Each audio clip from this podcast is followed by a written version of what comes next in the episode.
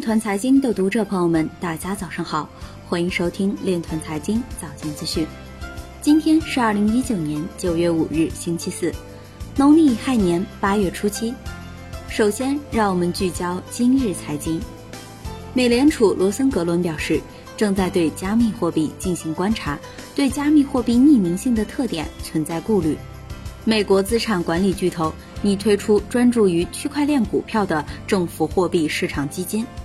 人民网表示，区块链电子发票可实现发票轻量级防伪，降低用票成本。江苏互联网大会发布《江苏区块链产业发展报告（二零一九）》，加速区块链应用落地。警惕网上传播所谓内含二点八万个比特币的压缩文件，或为新型诈骗手段。工信部表示，鼓励企业、研究机构等主体积极参与区块链等关键技术攻关和测试验证。长城证券表示，已开展区块链等新技术在证券业务中的应用。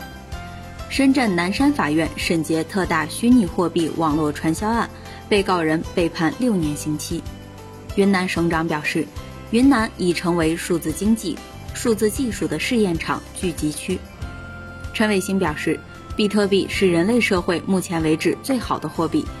今日财经就到这里，下面我们来聊一聊关于区块链的那些事儿。据财经网消息，近年来，国家多次倡导金融开放、产融结合，借助金融服务同步提升实体经济发展。中国银行业协会副秘书长白瑞明认为，对小微企业来说，供应链金融是一种可行的模式，并且科技在其中能够发挥很大的作用。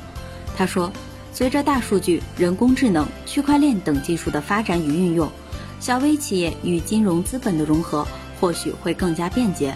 在这个过程中，银行扮演的角色也将更加多元，需要不断拓展服务国家建设的内涵。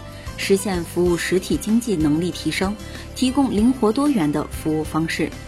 以上就是今天链团财经早间资讯的全部内容，感谢您的关注与支持，祝您生活愉快，我们明天再见。